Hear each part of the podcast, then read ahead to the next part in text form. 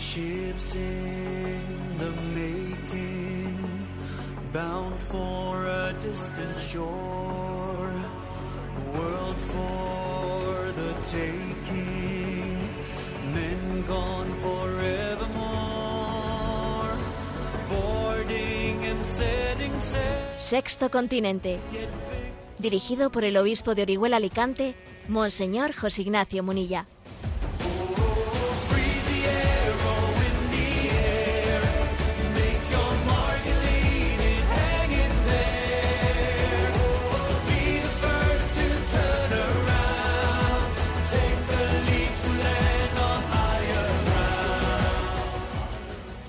Cordial saludo a todos los oyentes de Radio María. Un día más, con la gracia del Señor, nos disponemos a realizar este programa radiofónico llamado Sexto Continente, que lunes y viernes, de 8 a 9 de la mañana, una hora menos en las Islas Canarias, realizamos en directo aquí en Radio María España.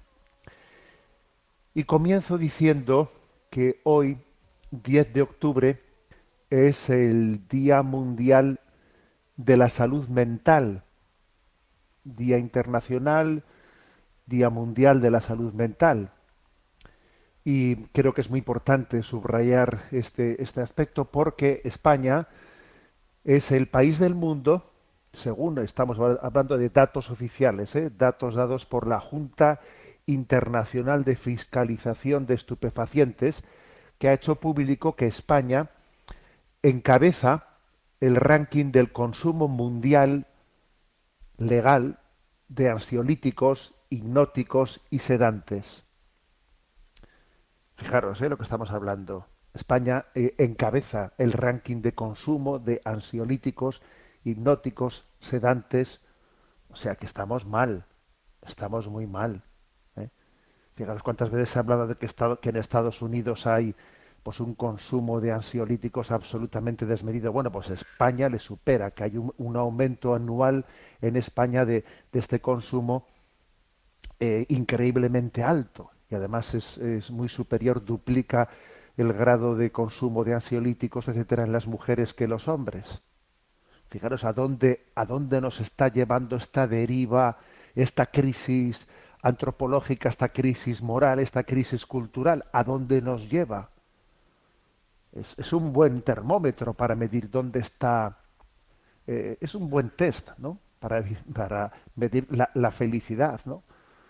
Claro, cuando pretendemos respirar desde nuestras heridas, cuando pretendemos hacer de nuestras heridas derechos que se reflejen en leyes, cuando pretendemos hacer que nuestras heridas sean pulmones, no, las heridas no son pulmones, no, no, no son constitutivas de, de ser fuente de derechos, no, las heridas son heridas y tienen que ser acompañadas como heridas, como heridas. Ahora, cuando, cuando curiosamente esas heridas ¿no? se, se, se enarbolan, se enarbolan como si fuesen un adelanto, como si fuesen un avance social, entonces nos fracturamos interiormente. Repito, hoy es el Día de la Salud Mental, Día Internacional de la Salud Mental. España es el país del mundo con mayor consumo de ansiolíticos, hipnóticos y sedantes. Y nadie va a hacer una reflexión sobre eh, por qué esto acontece precisamente en España cuando nosotros nos estamos constituyendo, nos hemos constituido ¿no? en un laboratorio de todo tipo de experiencias rupturistas y exportadores de estas experiencias a Latinoamérica, etcétera, nadie se va a hacer esta pregunta. Bueno, esta es mi, mi entradilla en este programa, pero, pero obviamente no nos basta con maldecir las tinieblas, tenemos que encender una luz.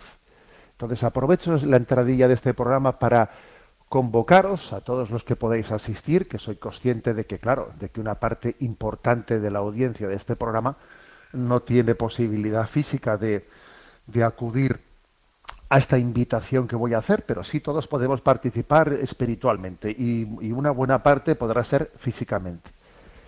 Me estoy refiriendo a lo siguiente. ¿eh? El próximo viernes, el viernes 14 de octubre, en esta comunidad eh, en esta comunidad del arzobispado de Valencia, pues hemos, eh, los obispos, de estas diócesis de Valencia, Segorbe, Castellón y Orihuela, Alicante, un servidor, pues hemos convocado a nuestros fieles a acudir el próximo viernes 14 de octubre a Valencia y allí hacer un signo público. Rezar un santo rosario todos juntos en la plaza de la Virgen de Valencia, junto a la catedral. La imagen peregrina de la Virgen de los Desamparados saldrá a la calle acompañarnos. Y allí todos juntos a última hora del día, a las ocho y media de la tarde, rezaremos un rosario en el que pediremos, pues, por estos grandes eh, valores que están siendo puestos en, en, cuestión, lo cual está produciendo esta gran herida, ¿no? Estos grandes valores que son la dignidad de la familia, de la vida, la, la familia, la libertad educativa, la libertad de conciencia, la paz. Va a ser un rosario por la familia, por la vida y por la paz. Serán cinco misterios del rosario que serán claves por la dignidad de la vida, por la familia, por la paz, por la libertad educativa, por la libertad de conciencia frente a esta imposición ¿no? del pensamiento único. Los obispos esperamos hacer una rueda de prensa ese día por la mañana y en esa rueda de prensa también anunciaremos una serie de iniciativas para luchar frente a este rodillo, eh, rodillo impositivo del pensamiento único que se entromete en, en, la libertad educativa, que se entromete en el derecho de ver de los padres, en su patria potestad de la educación de sus hijos. Entonces es importante que este signo sea fuerte, porque cuando rezamos en presencia de Dios, pero también lo queremos que sea un signo delante del mundo, pues yo creo que es importante que ese rosario tenga una participación grande de todos los fieles, ¿no? Entonces os invito a todos los que vivís en este entorno de Valencia. Nosotros acudiremos desde la diócesis de Orihuela Alicante, pues hemos, hemos puesto autobuses para ir, para ir, para acudir ese viernes 14 a las ocho y media a la plaza de la Virgen allí en Valencia, ¿no? Pero eh, pues posiblemente los que estéis en el entorno físico podéis ir, pero me atrevo a pediros al resto que os unáis, que cojáis el rosario y desde allí donde estéis recéis el rosario en ese en esa gran convocatoria. Necesitamos un signo delante del mundo para decir que esta gran crisis, ¿eh? Esta gran crisis. He comenzado diciendo en el programa, España es el país del mundo con mayor consumo de ansiolíticos, hipnóticos y sedantes. A ver, ¿esto cómo es posible? ¿Esto cómo ha acontecido sin que, sin que no se enciendan todas las, las, las luces rojas? ¿Cómo es posible que hayamos llegado a, a este punto, ¿no? bajo la bandera del supuesto progresismo, que nos estamos haciendo la laquiri? Nos estamos pegando un, tiro en el pie, nos estamos abriendo con, con el cuchillo nuestras propias entrañas, ¿no? A ver, esto es un suicidio espiritual y parece que nadie eh, pues es capaz de, de, de, de, levantar ante el mundo una voz, una voz que diga, a ver señores, el rey va desnudo, estamos proponiendo unos modelos, unos, unos modelos de referencia para, para nuestros jóvenes, para las nuevas generaciones, que son absolutamente ridículos, que llevan, que llevan a una a un deterioro de la psicología, porque claro, esto ya a un deterioro psicológico grande. Ya no es que digamos, es que estamos perdiendo los ideales. A ver, es que detrás de la pérdida de los ideales viene la pérdida de la salud. El hombre y la mujer se quiebran, nos quebramos y nos tenemos que tirar a los medicamentos para ver si son un flotador para, para, para sostenernos. ¿no? Bueno, pues solución, el rosario. Dame un punto de apoyo y cambiaré el, y moveré y moveré el mundo. Bueno, pues el punto de apoyo es Jesucristo y la palanca es el rosario. Y confiamos en que María, una vez más, María, que es el alma de España, María va a ser la que se la que protagonice, ¿no? En la resurrección espiritual de nuestro pueblo. Vamos a celebrar el Día de la Virgen del Pilar, la patrona de la Hispanidad, y va a ser pues la mejor manera, ¿no? De preparar, de preparar este rosario, este gran rosario, este encuentro de oración. Virgen del Pilar, danos la firmeza en la fe, la perseverancia en la esperanza, la diligencia en el amor. Sexto Continente es un programa que tiene interacción con los que sois usuarios de redes sociales, en Instagram y en Twitter, a través de la cuenta arroba obispo munilla, y con los que sois usuarios en Facebook, a través del muro que lleva mi nombre personal de José Ignacio Munilla. Los programas anteriores están a vuestra disposición tanto en el podcast de Radio María como en la página web multimedia www.enticonfio.org. Allí en ticonfio.org hay un apartado de Sexto Continente y bueno, también decir que ese apartado de Sexto Continente nos lleva al canal de iVox, donde allí está Sexto Continente y uno puede allí encontrar los programas de todos los años que se van ya realizando. ¿no? Bueno, pues vamos a, continuar, eh, continuar en este programa y, voy a dar noticia, voy a dar noticia de algunos hechos, de, algunos hechos importantes que están, son para mí brotes verdes, brotes verdes de, resistencia, que gracias a Dios también están, aconteciendo.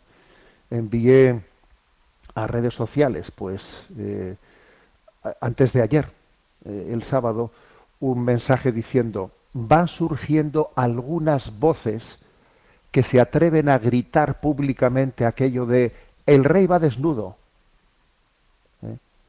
Y entonces he puesto eh, referencia a dos noticias. Una noticia es que el jefe de psiquiatría juvenil del Gregorio Marañón, que es Celso Arango, uno de los psiquiatras más reputados de España, ¿no?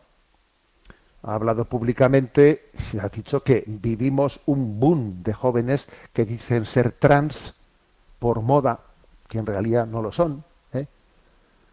Y él sostiene que la cifra de adolescentes que se reclaman trans pues se ha multiplicado por pura ideología, ¿no? Bien, y este, este psiquiatra está apadrinando una asociación de madres afectadas por esta moda, es una asociación de madres llamada Amanda, Amanda que pues ha hecho un gesto, un gesto muy valiente, y el gesto que, que, ha hecho ha sido pues el de este fin de semana, el sábado concretamente, pues mm, se hicieron eh, públicos en la plaza del Museo de Reina Sofía, allí hicieron un manifiesto.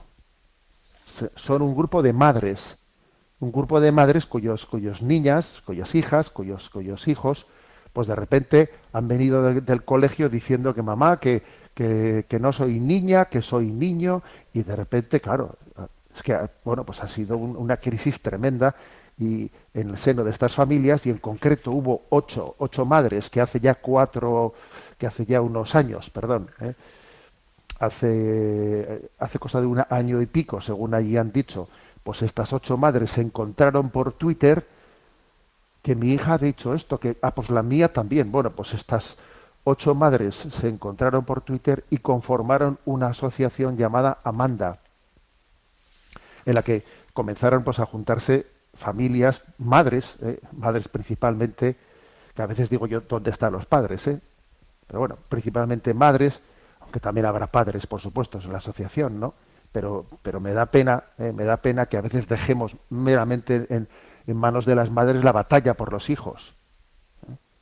Yo creo que estas madres que llevan adelante esta batalla a mí me recuerdan a las madres de la Plaza de Mayo de Argentina, cuando decían, ¿dónde están mis hijos? O sea, me, me, han robado mis hijos. ¿Dónde están mis hijos? ¿no? ¿Dónde están nuestros hijos? Bueno, pues yo creo que esta reacción que se ha puesto aquí en marcha es una asociación apolítica y aconfesional, ¿eh? O sea, que esto no nace, esto no ha nacido de iniciativa de la Iglesia, no ha nacido de iniciativa de un partido político. Son una serie de, madres que de repente dicen, oye, que, que, que, que, nos están robando a nuestros hijos, a nuestras hijas, pero ¿cómo que ahora viene mi hija diciendo qué tal? Y de repente viene una, ley, una ley diciendo que tú, no tienes ahora mismo estás eh, esto entra en un protocolo y ahora es la administración la que va a decir tú no eres quién para mandar a tu hija que sea tratada por por un psicólogo que no comulgue con, con una especie de teoría de género en la cual a tu hija le van a hormonar, le van a meter hormonas, le van a hacer no sé qué, para que la niña pues, pase a ser niño o viceversa o yo qué sé qué, ¿no?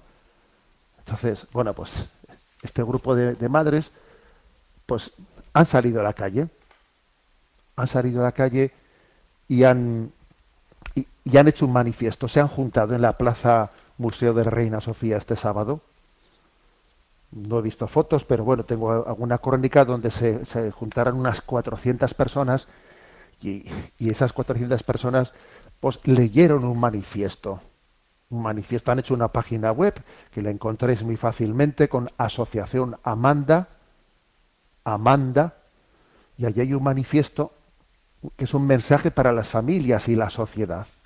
Lo voy a leer lo voy a leer en el programa y, y bueno, y, además cuando lo lea y hagamos un descanso musical, lo voy a lanzar por, por redes, por redes para que quien quiera también poderse sumar a ese manifiesto libremente lo pueda hacer. Pero creo que es un momento histórico, ¿eh? Un momento histórico en que un grupo de padres coja y haga este signo. Yo en el, en el mensaje que envié a redes sociales dije, ojalá algunas familias afectadas se unan para demandar ante los tribunales a quienes aprueban una ley que compromete la salud de sus hijos.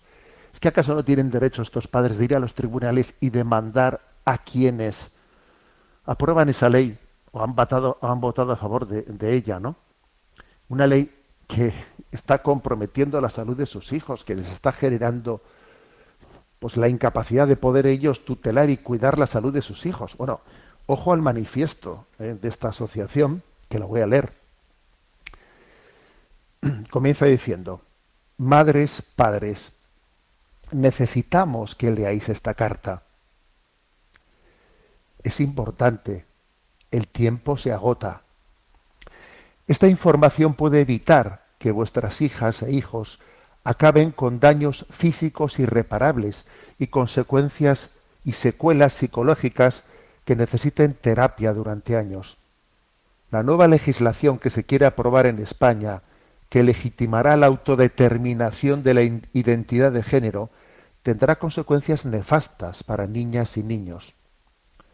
Somos Amanda, agrupación de madres de adolescentes y niñas con disforia acelerada, y nuestro objetivo con esta carta abierta es dar a conocer a todas las madres y padres la realidad del contagio social de la disforia de género de inicio rápido, y las terribles consecuencias que su abordaje inadecuado puede provocar en el futuro de aquellos a quienes más queremos.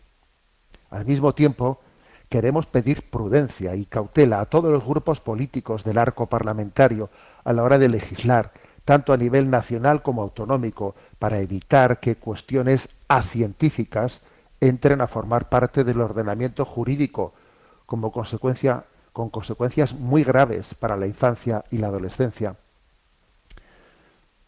puede que esto de la disforia de género, de inicio rápido, no os diga nada a muchos de vosotros, o que no hayáis oído hablar nunca de esa forma de disforia de género, aun encontrándose en medio del debacle social sobre el anteproyecto de la ley trans.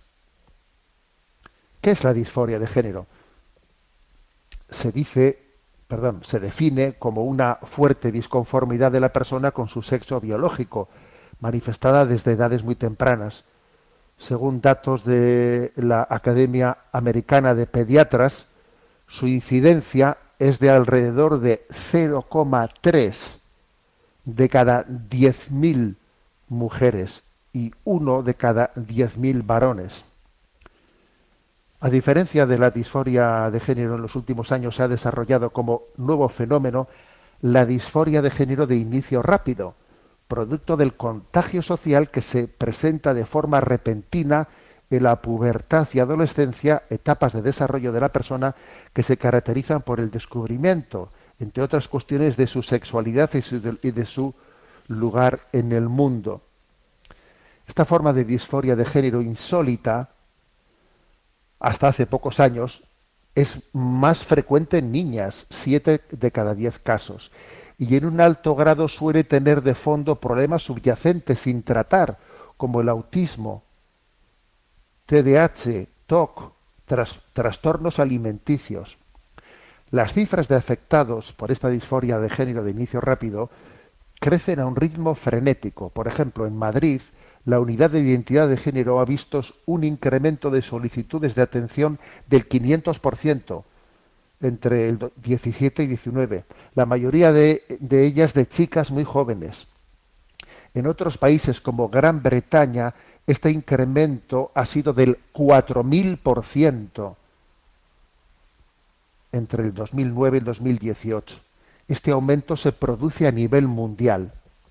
Diversas voces expertas en muchos momentos acalladas por intereses políticos y económicos, alertan de que los menores son muy influenciados por contenidos de redes sociales, sobre todo Instagram, YouTube, TikTok, con la presencia de personajes creados expresamente en series emitivas, emitidas en plataformas de streaming, y un discurso social dominante en el que la disforia de género es la explicación que se ofrece ante cualquier malestar en el propio cuerpo, con los roles y estereotipos de género asignados por una sociedad a cada sexo y con una orientación sexual no heterosexual. Disforia de género que requeriría necesariamente, según dicho discurso, de una transición médica irreversible. Esta influencia es especialmente relevante en adolescentes emocionalmente vulnerables, que como ya hemos comentado, podrían estar atravesando una depresión, algún trastorno sin tratar, alguna patología previa de salud mental, espectro autista, dificultades de integración en el grupo de iguales, etc. Estos adolescentes manifiestan este malestar de forma repentina, pretenden obligar a su entorno a llamarles por sus nombres y pronombres elegidos y exigen el comienzo de tratamientos hormonales y quirúrgicos.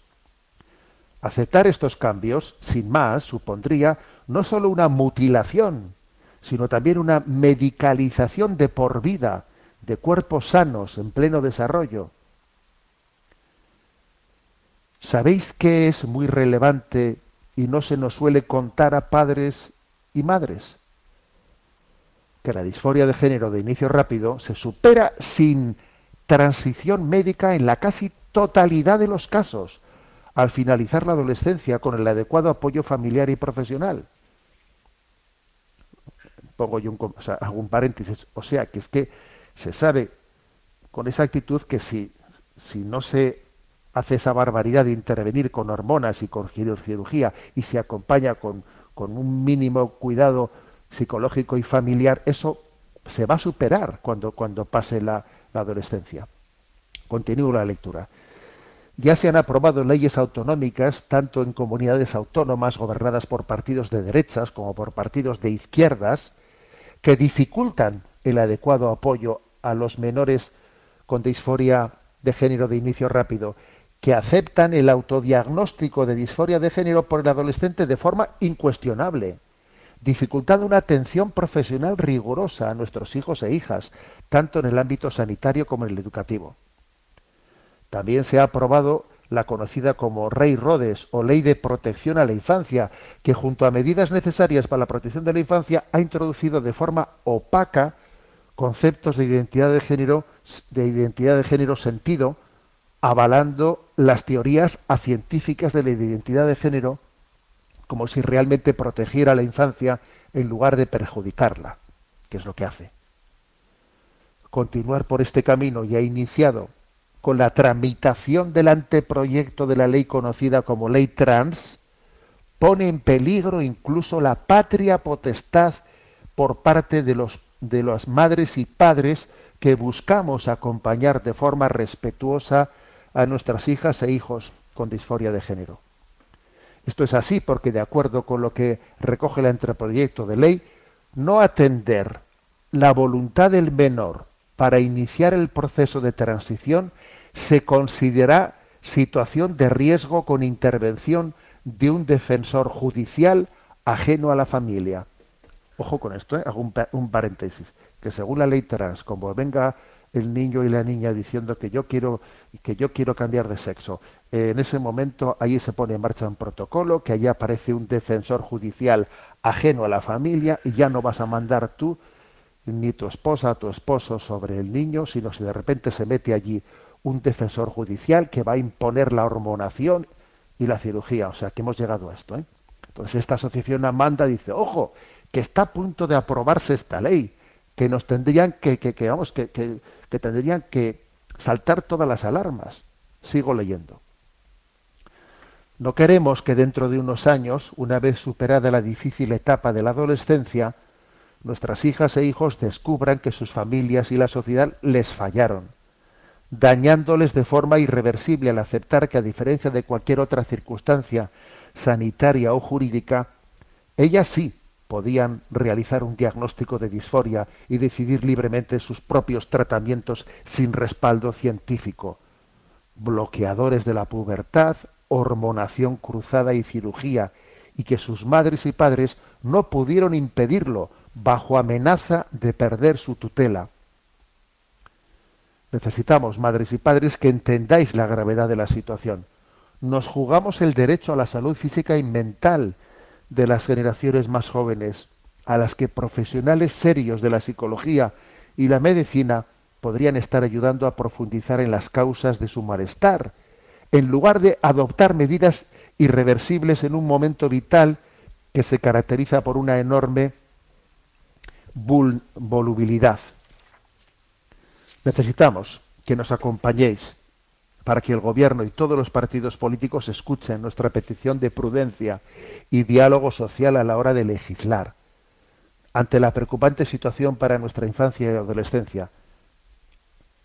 Y ahora concluye el manifiesto con cuatro peticiones. Primero, reclamamos la apertura de un espacio y tiempo de diálogo del Gobierno de España y los distintos grupos políticos como el movimiento feminista, con Amanda, agrupación de familias de todo el territorio nacional críticas de género y con las entidades representativas de los colectivos profesionales de atención médica, psicológica y social a la infancia. O sea, el primer punto es pedimos que aquí nos sentemos para hablar todos los que entienden de este tema y no haya un rodillo ideológico en el que los científicos no tengan nada que decir. Segundo, interpelamos al defensor del pueblo para que estudie cómo es posible que mientras en países de nuestro entorno que llevan años atendiendo a las y los menores desde un enfoque exclusivamente afirmativo, están saliendo a la luz múltiples estudios que demuestran lo dañina de esta postura y se están produciendo cambios legislativos para frenar esa tendencia. En España, sin embargo, el Ministerio de Igualdad únicamente ve aceptable tomar este camino que la comunidad científica está comenzando a reconocer equivocado.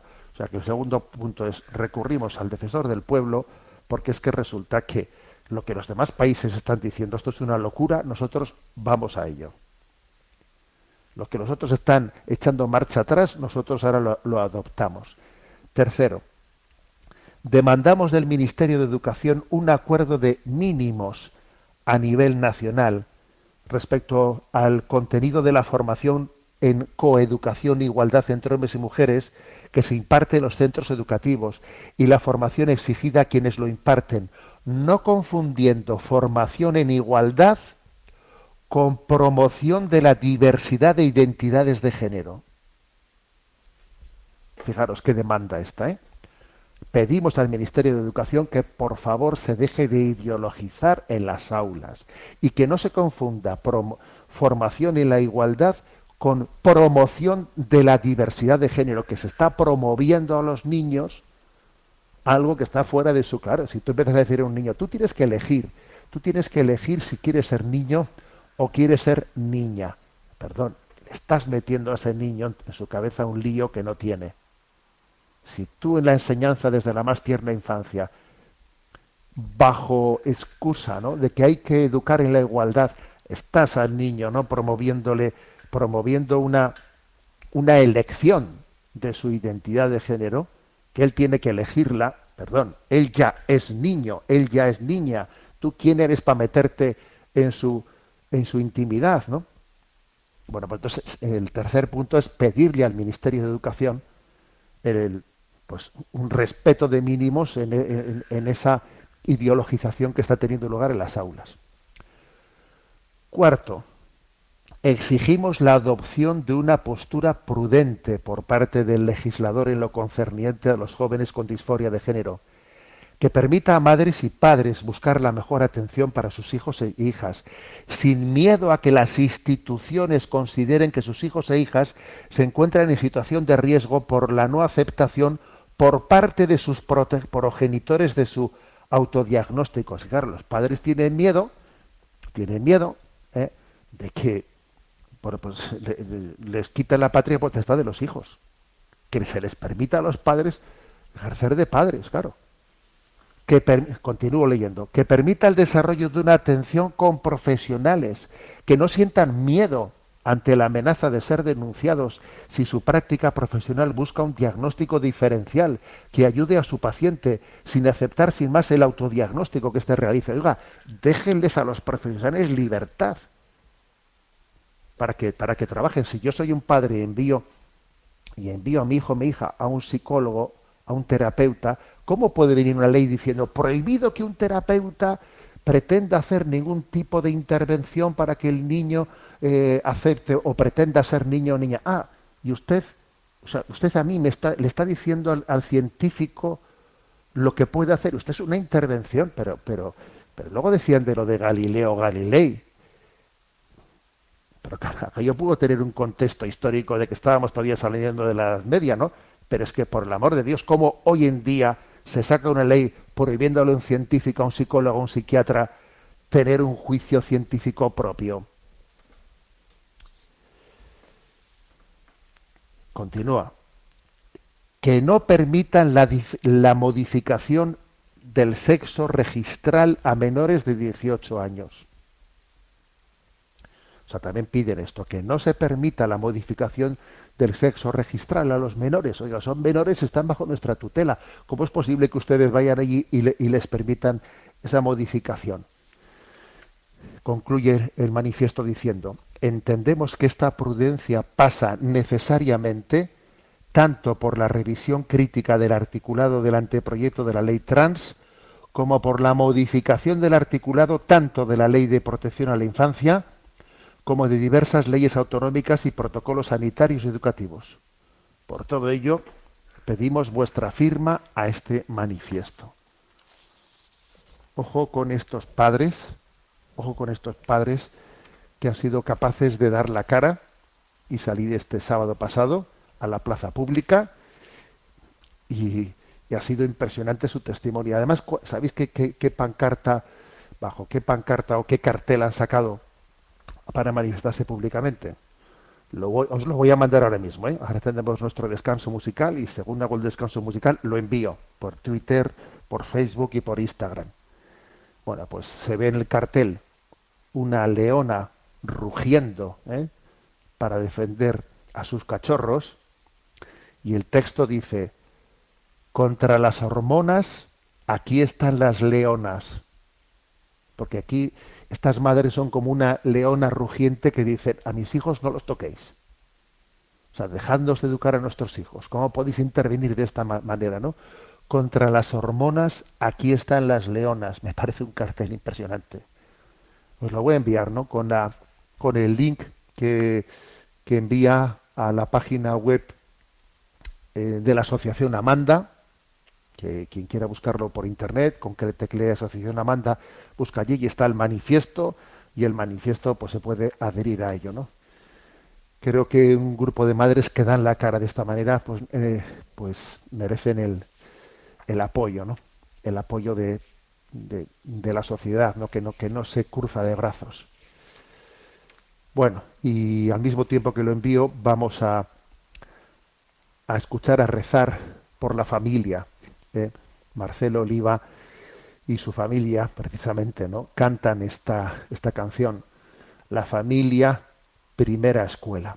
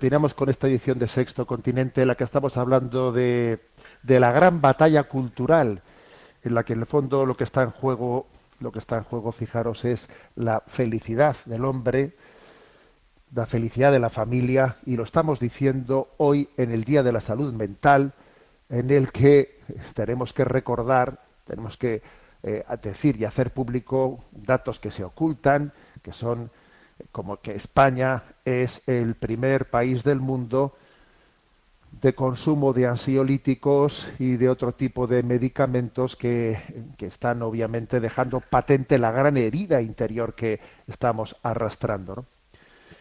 y antes de continuar el programa, para rematar, eh, para rematar el tema que estamos tratando, no me resisto a poner un breve, un breve vídeo, que son dos minutitos, ¿eh?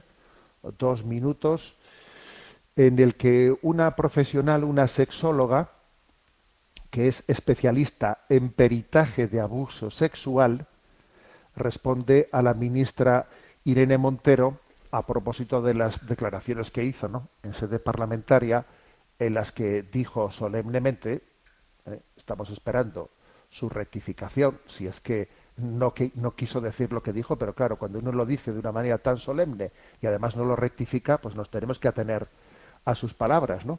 En la que dijo que los niños, las niñas y les niñes ¿eh?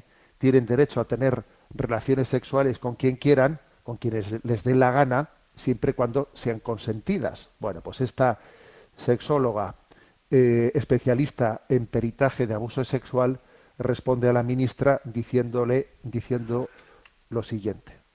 Mensaje para todos los padres, madres del mundo. La última ha sido la gran afirmación de Irene Montero acerca de los derechos de los niños, niñas y les niñes, como dice ella.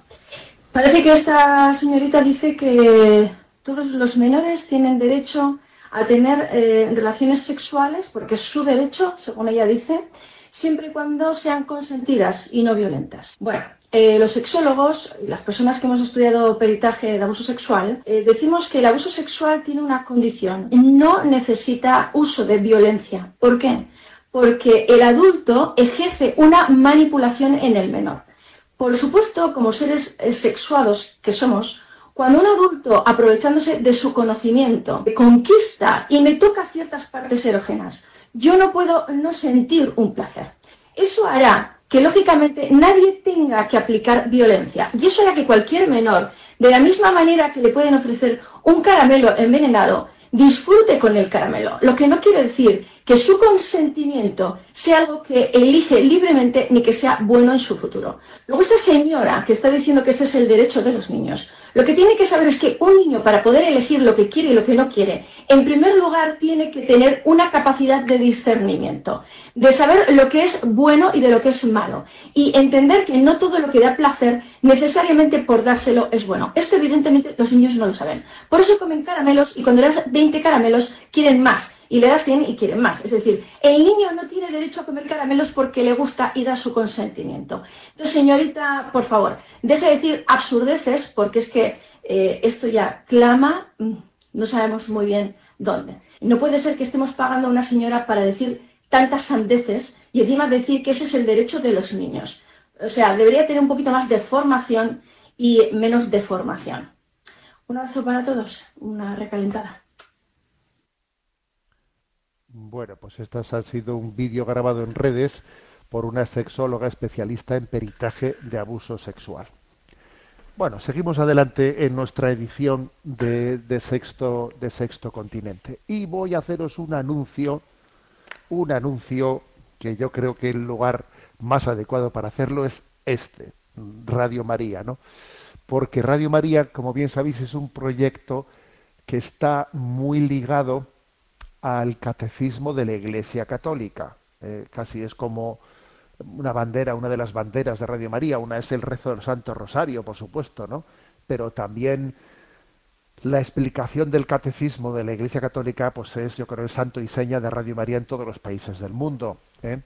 Y un servidor, como bien sabéis, pues durante bastante tiempo, pues llevé adelante esa explicación del catecismo de la Iglesia Católica durante varios años aquí en directo, antes de ser obispo, ya comencé y durante muchos años, y luego también el Yucat, el catecismo para jóvenes, y Radio María lo sigue haciendo diariamente, bueno, diariamente a la tarde con el, con, con el compendio del catecismo, eh, lo hace a la tarde, a las 4 de la tarde, que lo hace eh, don Antonio López, eh, un sacerdote de Zumárraga, lo digo con orgullo porque, porque ese sacerdote que explica el compendio del catecismo. Fue un joven, eh, un joven de la pastoral juvenil cuando yo era párroco allí, lo digo con mucho orgullo, y don Luis, y don Luis Fernando Prada, pues el director de Radio María, pues él explica el catecismo mayor, pues martes, eh, miércoles y jueves, ¿no? De 8 a 9 de la mañana, en esta misma hora en la que yo, los lunes y los viernes, hago la explicación del sexto continente. Bueno, pues todo este prolegómeno que os he hecho es para decir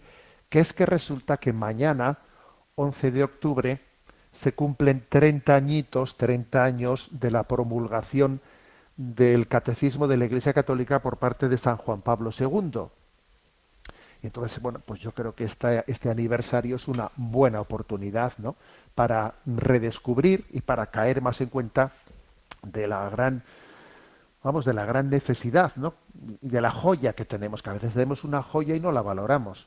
Mañana, Dios mediante, espero estar en el programa de, de 8 a 9 de la mañana, junto con Luis Fernando Prada, pues que haremos un poco pues con una especie de un especial, ¿eh? un especial con motivo del 30 aniversario del Catecismo de la Iglesia Católica. Además también Radio María se dispone a, hacer una, una, una pequeña campaña de tres días ¿eh? con el título de Abrazados a tu Pilar. Eh, es la Virgen del Pilar y queremos hacer una, una mini campaña en torno a la Virgen del Pilar de apoyo a Radio María también con, eh, pues, celebrando al mismo tiempo el 30 aniversario del Catecismo de la Iglesia Católica. Bueno, entonces mañana espero estar, pero vayas para calentar motores, para calentar motores, voy a decir, no, pues algunas palabras, ¿no? Algunas palabras sobre el catecismo. Yo digo una cosa, Dios es providente, Dios cuida de su iglesia. A ver, la iglesia es un milagro, ¿eh?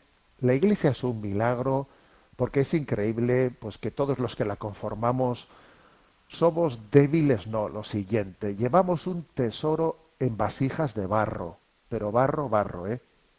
Empezando por el que habla, ¿eh? Empezando por mí. Y es impresionante que, que Dios cuida a su iglesia, la ama, porque para mí que, que en este tiempo de gran confusión, que en este tiempo de una crisis de relativismo, como yo creo que no la habido nunca, ¿no? Una crisis de pensamiento increíble en la que hasta ponemos en duda nuestra identidad, que yo, que yo sea José Ignacio, que yo sea hombre, que sea mujer, o sea, en este momento de, de- de crisis cultural, antropológica, moral, filosófica, teológica, ¿no? Que en ese tiempo de crisis tengamos un catecismo como el que tenemos, me parece que es un milagro. Dios tuvo una providencia. Eligió a un gran pastor, San Juan Pablo II. Fue el pastor elegido para que en ese momento clave la Iglesia, en un pontificado largo, porque también para eso hacía falta un pontificado largo y potente, llevase a cabo esa obra, ¿no? De concluir de alguna manera, ¿no? Recoger el Concilio Vaticano II en la continuidad de la tradición de la Iglesia y formular el catecismo de la Iglesia Católica. Una formulación de la fe, pues con, con un nivel de, de concreción y de detalle como nunca habíamos tenido, ¿no? Entonces, ¿por qué digo que me parece providencial? Porque, a ver, si no tuviésemos en este momento el catecismo, con la crisis de relativismo que tenemos, con la crisis social, con la crisis interna que tenemos, porque ojo, cu- cuando hablamos de crisis tenemos que reconocer que no solo la crisis está fuera de nosotros, ¿eh? también está dentro de nosotros. Bueno, si no fuese porque el catecismo de la Iglesia Católica está promulgado y es la regla de la fe, expresión de la regla de la fe que la Iglesia se ha dado, ¿no? Ha ofrecido a todos los creyentes, madre mía, si no fuese por eso, tendríamos aquí un problema tremendo, ¿no? Pero claro, tenemos esa, esa expresión de la fe formulada. Entonces, en este momento es clave el catecismo de la Iglesia Católica. Y ahora mismo lo importante es que no esté en las estanterías, sino que lo popularicemos, que lo extendamos, que nos formemos con él, porque es, eh, es exactamente es mm, bueno la, la solución, la respuesta, la respuesta a esta crisis. ¿Cómo respondemos a esta crisis cultural? A ver, catecismo de la Iglesia Católica, en donde hay en donde está formulado el conjunto de la visión de la fe, eh, pues de una manera mm, bien, bien formulada, con toda la tradición de la Iglesia bien recogida, con un, con un diálogo también con las dudas de nuestro tiempo. A, ver, es- es- eso es una, es una joya, ¿eh? Es una joya. Voy a, voy a leer una cita de un teólogo de nuestra diócesis de Orihuela Alicante. Voy a, aquí ahora voy a, eh, como se dice, ¿no? Voy a pavonearme un poco o voy a fardar, como dicen los jóvenes, ¿no? También de que en la diócesis tenemos también nuestros teólogos, la diócesis de Orihuela Alicante, y un teólogo de, nuestra casa, don Pedro Luis Vives, eh, dice él, ¿no? Él habla de los cuatro, cuatro libros, cuatro libros fundamentales, ¿no? Voy a leer la cita y luego la comento. El cristianismo tiene unas fuentes sagradas fundamentales. La Biblia, para escuchar la palabra de Dios, el misal, para orar, el derecho canónico, para vivir eclesialmente en comunidad, y el catecismo, que se puede considerar el libro de la fe y de la vida cristiana. No todas estas fuentes tienen el mismo valor, por supuesto, ¿eh? pero sí coinciden, eh, sí que permiten que el cristianismo perviva en el tiempo. Son libros, los cuatro, que necesita el hombre para vivir el cristianismo, ¿no? Entonces, fijaros, habla de los cuatro libros. Lógicamente, la Biblia, el principal, ¿no? Para escuchar la palabra de Dios.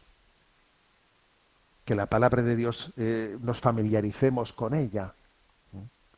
También en esta casa, en Radio María, hay programas, ¿no? Sobre la palabra de Dios, para familiarizarnos con la palabra de Dios. Segundo lugar, el misal, el misal, ¿eh? en el que se integran las lecturas, la liturgia de cada día, con las oraciones, la oración colecta, la oración de las ofrendas, los prefacios de la Santa Misa, la liturgia, ¿no? El misal es el libro de la liturgia. ¿eh? Existen ediciones para fieles del misal y también existen publicaciones, publicaciones anuales en las que, bueno, pues de una manera más popular se hacen versiones en las que uno puede tener las lecturas del día y las oraciones colectas, etcétera, de una manera, es como una especie de mesa, misal abreviado. Pero bueno, primero la Biblia, segundo es la palabra de Dios que se nos revela. El misal es cómo oramos. El derecho canónico es el, libro de las, legislativo de la Iglesia. El derecho canónico es cómo se rige, ¿no? Eh, eh, cuáles son las leyes internas de la Iglesia, en los conflictos, en los problemas, cómo nos regimos, cómo nos organizamos, cuál es eh, la potestad del obispo, el presbítero, el fiel, el derecho de los fieles. Bueno, eso es el derecho canónico. Bien, yo entiendo que obviamente quizás el derecho canónico, pues no voy, no voy a decir que sea un libro que esté que tenga vocación de estar en la casa de todos los católicos, porque igual es un poco demasiado técnico, ¿no? Pero sí, sí tiene que estar en el despacho de todos los sacerdotes o de todos los laicos que tengan un, un tipo de compromiso en el seno de la Iglesia, pues de, responsabilidad y de compromiso, que tienen que tener también la capacidad de entender desde el punto de vista del derecho canónico cómo es la organización interna de la Iglesia y cuáles son los deberes y derechos de sus miembros. He dicho Biblia, he dicho misal, he dicho derecho canónico y en cuarto lugar el catecismo, ¿no? El catecismo, que si me permitís, pues es que el catecismo en el fondo incluye montones de citas ¿eh? de la Sagrada Escritura, miles de citas, miles. ¿eh? Conocer bien el catecismo es conocer muy profundamente ¿eh? la, la Sagrada Escritura. Conocer el catecismo es conocer muy profundamente el misal, porque la liturgia es fuente para el catecismo. Conocer el catecismo es conocer la, a los padres la tradición de la Iglesia, porque la cantidad de citas de santos padres que tiene el catecismo es inmensa, ¿no? Conocer el catecismo también es conocer en parte, un poco, un poco, el derecho, el derecho canónico, ¿eh? aunque no tanto. ¿eh? Pero entonces, digamos, estas fuentes sagradas fundamentales son Biblia, misal, derecho canónico, catecismo. A ver, es que en el catecismo está como, como el gran, el gran compendio, ¿eh? el gran compendio. Dice, decía, ¿no? El entonces cardenal Ratzinger, porque, bueno, sabéis que fue San Juan Pablo II, ¿no? El que escuchando, escuchando la petición que se hizo en un sínodo de aniversario del Concilio Vaticano II, el sínodo de, el que se clausuraba eran los 20 años de la clausura del Concilio Vaticano II, los padres dijeron, hagamos un catecismo, hagamos un catecismo. Entonces, San Juan Pablo II acogió esa petición y se lo encomendó al cardenal Ratzinger, que después sería Benedicto XVI, ¿no? Entonces comenzó esa gran obra, esa gran obra, que duró siete años. Duró siete años la elaboración en la que todos los obispos del mundo eh, se buscó una fórmula para que todos los obispos del mundo fuesen consultados, participasen. Bueno, fue una obra increíble de poder llevar adelante en esos siete años la elaboración de ese catecismo de la Iglesia Católica, ¿no? Llegando a ser una referencia imprescindible para la enseñanza de la fe católica, ¿no? Llegando a ser, digamos, como una, dice, decía el cardenal Ratzinger, partitura común para interpretar la gran sinfonía de la fe. Qué expresión tan bonita. ¿eh? Una partitura común. Para expresar la unidad de la fe. La unidad de la fe. Eh, me parece que es, que es impresionante ¿no? poder, poder decir esto. ¿no? Voy a leer la cita que dice, a partir de muchas voces pudo formarse un coro común, porque teníamos la partitura común de la fe que desde los apóstoles la Iglesia ha transmitido a través de los siglos. O sea que el catecismo es una voz que recoge muchas aguas, es fruto y expresión de la colegialidad de, de los obispos del mundo, del mundo entero. ¿no? El resultado fue pues una obra maravillosa que fue promulgada por Juan Pablo II en 1992. ¿eh? Y en su promulgación el Papa dice que es regla segura para la enseñanza de la fe e instrumento válido y legítimo al servicio de la comunión eclesial. ¿eh? Más tarde, el Papa Benedicto XVI, cuando se presentó eh, el compendio, en el año 2005, el compendio del catecismo, ese que en Radio María es una simplificación del catecismo mayor, ¿no? más breve, con preguntas y respuestas, el que, el que Radio María se explica a las 4 de la tarde, pues cuando Benedicto XVI, que entonces ya era Papa, presentó el compendio, dijo que era el modelo que hay que completar, perdón, el modelo que hay que contemplar incesantemente para encontrar la exposición armoniosa y auténtica de la fe y de la moral católica, así como el punto de referencia que debe estimular el anuncio de la fe y la elaboración de los catecismos locales. Y ya el Papa Francisco, en su primera encíclica Lumen Fidei, año 2013, dice, el catecismo es instrumento fundamental para aquel acto unitario con el que la Iglesia comunica el contenido completo de la fe, todo lo que ella es, todo lo que ella cree. Bueno, pues mañana se cumplen 30 años de su promulgación y Dios mediante haremos ese programa especial a las 8 de la mañana junto con don Luis Fernando Prada, director de Radio María y actual eh, pues eh, y actual responsable de explicar el catecismo mayor de la Iglesia Católica, lo haremos eh, al mismo tiempo que hacemos esa campaña de abrazados a tu pilar, una campaña que nos servirá de un plus de ayuda.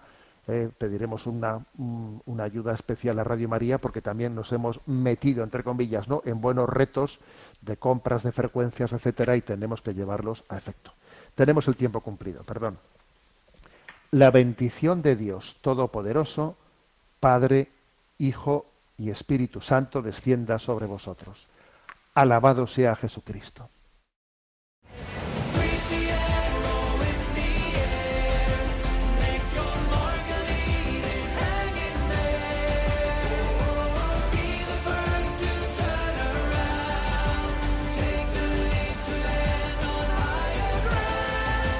Finaliza en Radio María, Sexto Continente, dirigido por el obispo de Orihuela Alicante, Monseñor José Ignacio Munilla.